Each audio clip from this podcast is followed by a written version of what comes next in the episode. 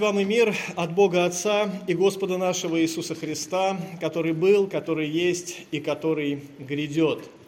Христос воскрес! Воистину воскрес!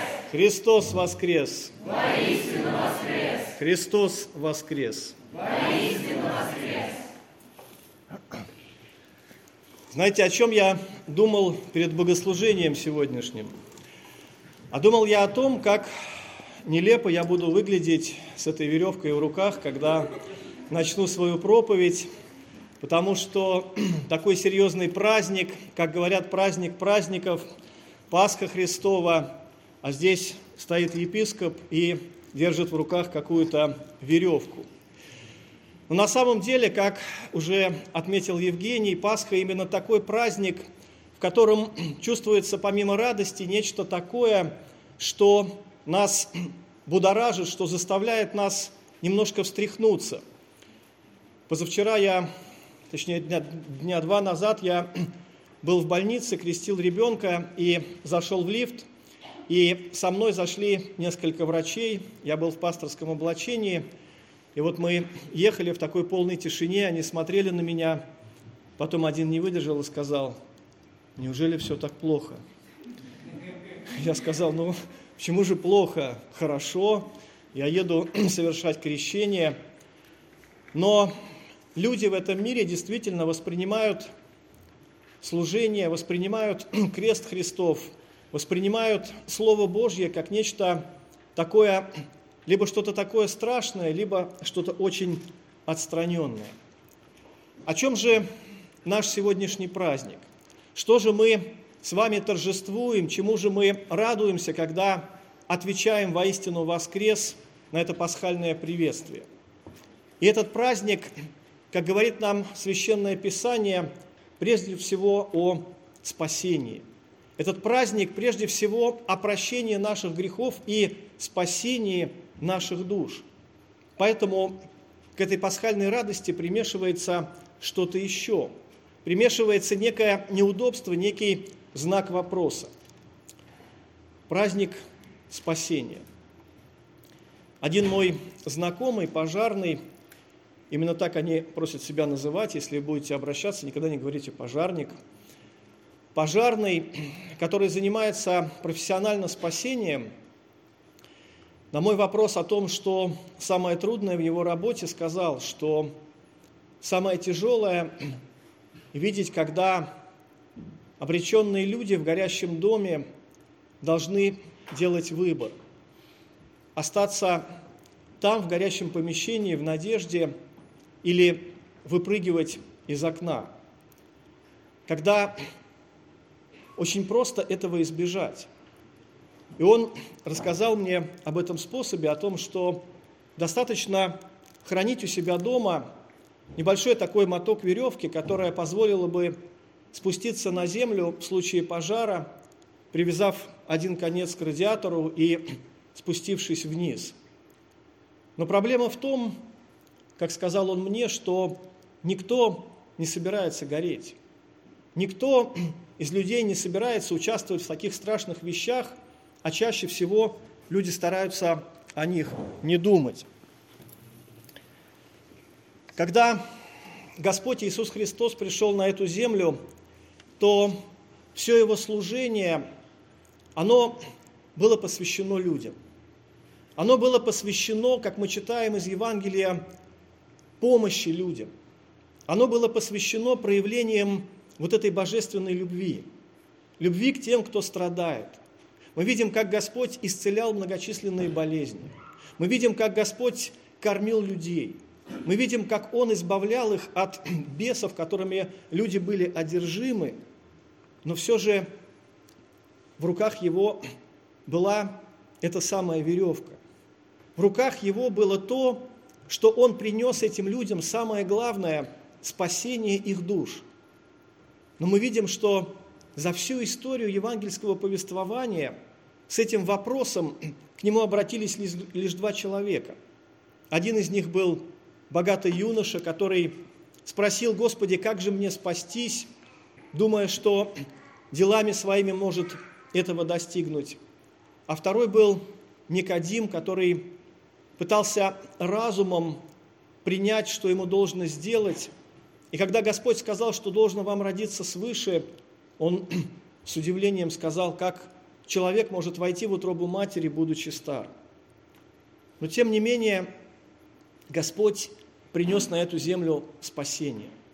Господь принес на эту землю самый величайший дар вечной жизни. Тот дар, тот самый подарок, по которому томится душа каждого из нас. Потому что неважно, каких высот мы достигнем, неважно, какими сокровищами мы будем обладать на этой земле, однажды все это закончится. Однажды наступит этот пожар, этот судный день, когда каждый из нас кинется искать эту веревку. Каждый из нас кинется и будет размышлять о том, каким же образом все-таки моя душа может быть спасена. Но в тот день для многих будет уже поздно. И когда Господь открывает нам силу своего воскресения, Он прежде всего говорит о нашем спасении. О том спасении, которого никто не ищет, но о котором Господь говорит, какая польза человеку, если он приобретет весь мир, а душе своей повредит. Или какой выкуп даст человек за душу свою. Восходя на Голговский крест, то событие, которое мы вспоминали вчера, Господь остановился, посмотрел на Иерусалим и, как написано, плакал о нем, говоря, «Сколько раз я хотел собрать вас, как птица собирает птенцов под свои крылья, но вы не захотели». Грех вот этой стеной разделяет человека и Бога, разделяет наши души от того света, который есть только у Господа, разделяет наши души от той вечной жизни, источником которой является сам Господь. И вот Господь приходит в этот мир с одной единственной целью – дать нам дар вечной жизни и дар спасения. Мы сейчас находимся в таком импровизированном храме. Если вы посмотрите вниз, вы увидите, что здесь есть определенная разметка, и это не случайно. Эта разметка иллюстрирует нам ветхозаветный храм, в котором Господь также желал совершать спасение людей. Вы видите, что были разные помещения, и вот это помещение, где стоит ковчег завета, называлось «Святое святых». Это было особое место, где обитал сам Господь за такой тяжелой завесой, которая отделяла это помещение от всего остального пространства храма. Там где-то на входе приносились жертвы, там читались молитвы, стояли хребы, предложения, и совершался ритуал. Но вот сюда, в это особое место Божьего присутствия мог входить один единственный первосвященник, человек, который делал это один раз в год – и вы знаете, что этот человек, он тоже использовал веревку. На протяжении истории храма, храма было два на самом деле.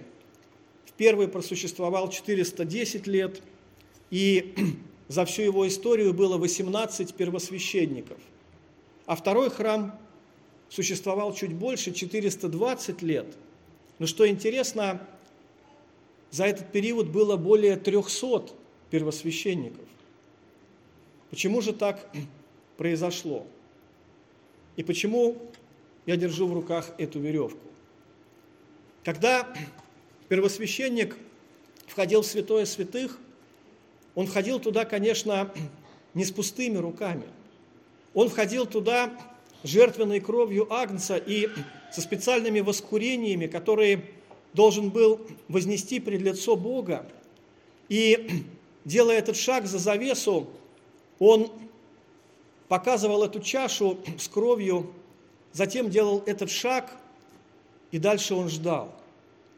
Если ничего не происходило, он кропил кровью жертвенного агнца на этот ковчег, на эту крышку, которая по-гречески была переведена ее название как крышка примирения.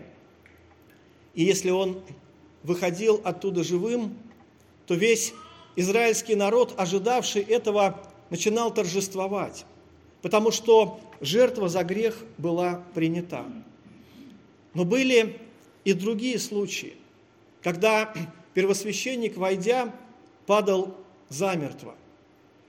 Слышался звук упавшего тела, и что-то нужно было сделать.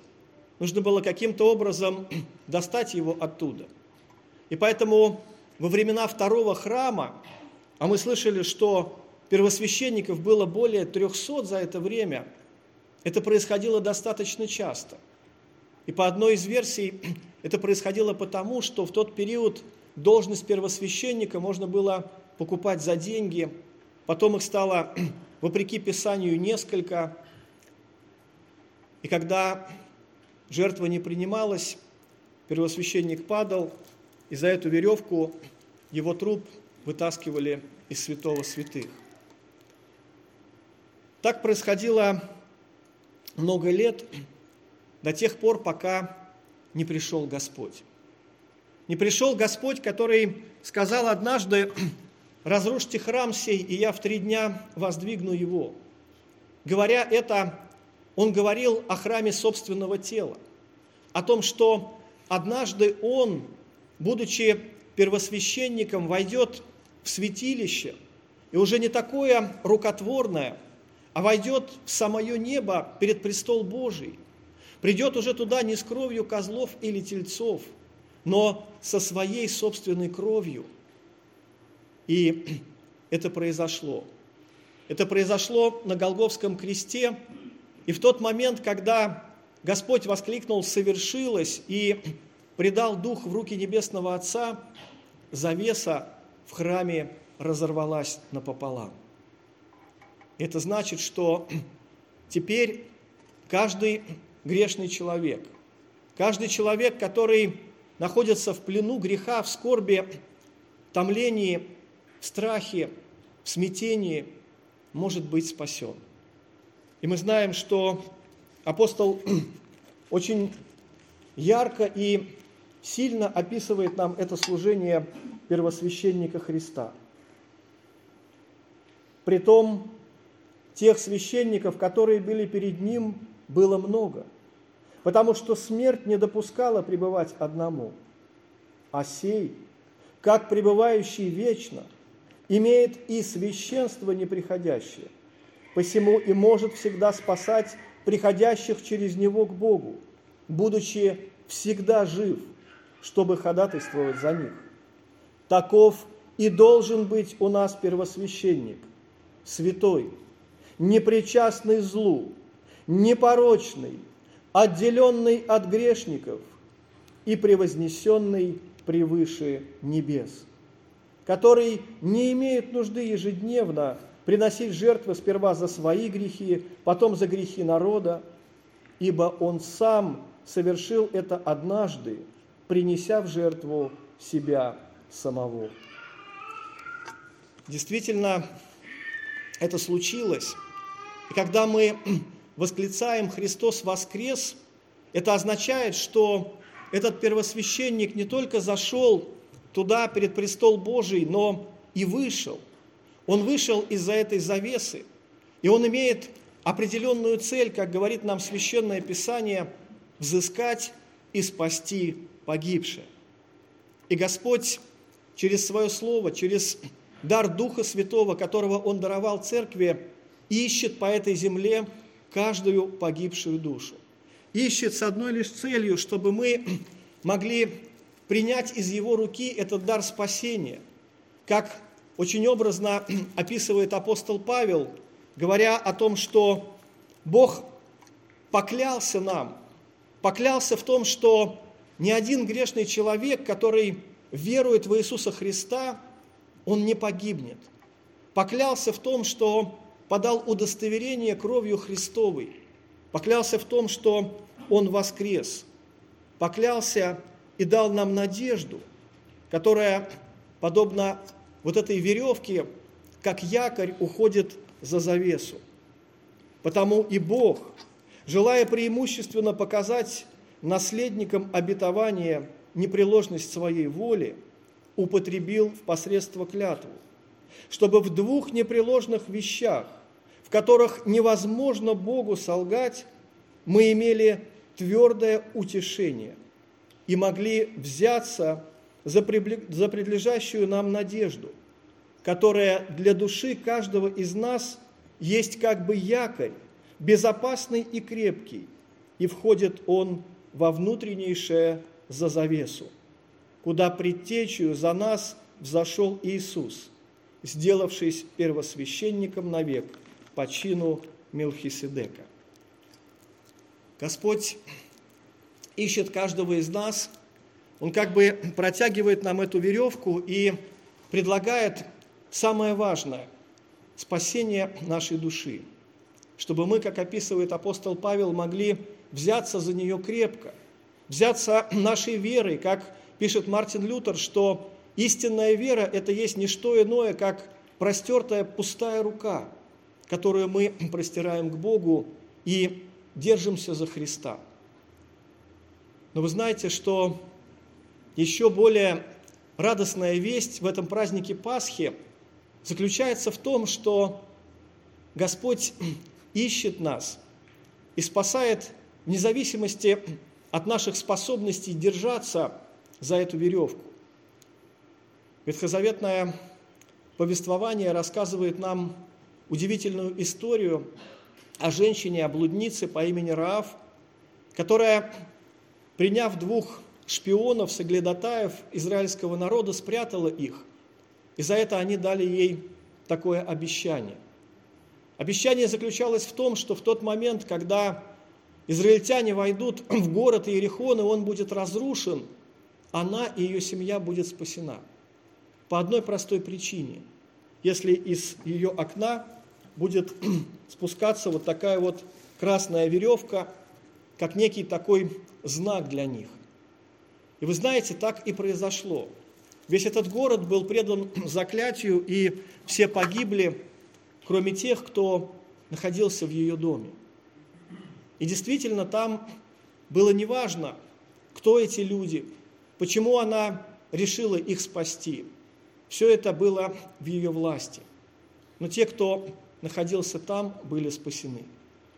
Так и Господь сегодня напоминает нам, что Его крестная жертва, Его кровь, которая была пролита на Голгофе, это достаточное основание для спасения каждого из нас, для спасения каждого верующего, которого ищет сам Господь. Может быть, даже как тот ребенок, который недавно принял крещение в больнице, будучи всего лишь месяц от роду, который ничего не понимал, который не принимает никаких решений, но удивительным образом Господь пришел к нему в больницу и через таинство крещения крепко-накрепко связал его с собой и дал ему этот залог спасения, как говорит апостол. И вот если мы с вами крещены, а здесь есть крещенные люди, поднимите руку. Вау! Кажется, что нас так много, что Господь не сможет нас всех туда поднять. Но на самом деле сможет. Сможет и хочет. Потому что Господь жив – и сила воскресения Его, которая даруется в Слове и таинстве, и сегодня воздействует в наши сердца. Как говорит апостол, как Бог воскресил Христа из мертвых, воскресит и нас силою Своею. Аминь. Христос воскрес! воскрес! Христос воскрес! воскрес! Христос воскрес! воскрес! Аминь.